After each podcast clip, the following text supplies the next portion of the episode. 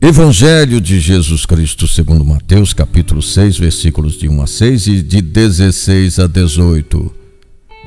Não pratiqueis vossa justiça na frente dos outros, só para serdes notados. Quando deres esmola, não mandes tocar a trombeta diante de ti, como fazem os hipócritas nas sinagogas e nas ruas para serem elogiados pelos outros. Eles já receberam sua recompensa. Quando orardes, não sejais como os hipócritas que gostam de orar nas sinagogas e nas esquinas das praças. Tu, porém, quando orares, entra no teu quarto, fecha a porta e ora ao teu pai que está no escondido.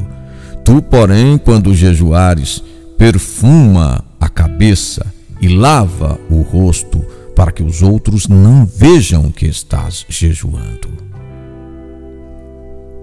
O jejum a esmola e a oração faziam parte da prática religiosa judaica e passaram a também fazer parte das nascentes comunidades cristãs. Mas esses três atos de prática religiosa podem ser manchados com um perigoso fermento, a vaidade.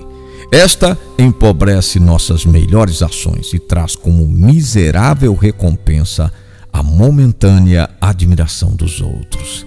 As três práticas religiosas mencionadas, normalmente lembradas na quaresma, são excelentes, mas dependem de nossa intenção. A esmola, caridade, visa ao próximo. O jejum tem em vista nosso comportamento e a oração é dirigida a Deus.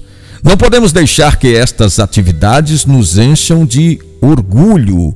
O silêncio e a serenidade são percebidos pelo Pai.